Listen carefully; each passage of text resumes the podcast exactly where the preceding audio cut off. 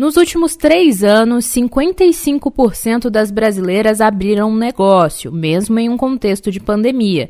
O dado é do Instituto Rede Mulher Empreendedora. A participação feminina na criação de micro e pequenos negócios tem sido um dos motores de crescimento do país. Uma dessas empreendedoras é Regiane Soares, que tem uma confecção em Independência no Ceará. Ela conta que sempre sonhou em ter seu próprio negócio e realizou o objetivo em 2006, quando abriu a primeira loja. Atualmente, além da confecção, Regiane também empreende no setor de eletrônicos. Então foi um início bastante difícil e até porque para quem está começando no mercado, seja ele qual for, todo início ele é complicado, é bem complexo. Você ganhar credibilidade, ganhar alguma estabilidade, visibilidade no comércio de qualquer cidade, né? Então o início sempre é bem complicado, mas posteriormente a gente foi ganhando uma, uma boa clientela. Para capacitar mulheres empreendedoras e impulsionar as micro e pequenas empresas das brasileiras,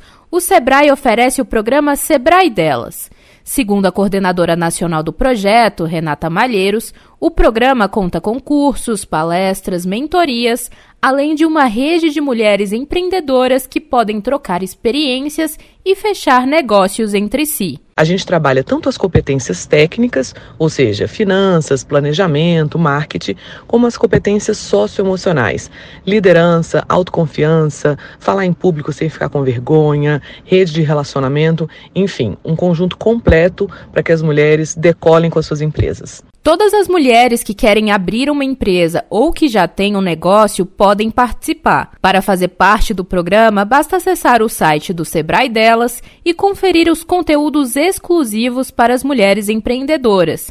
Também é possível ir em qualquer agência do Sebrae ou pedir orientações pelos canais de atendimento. Reportagem Ana Luísa Santos.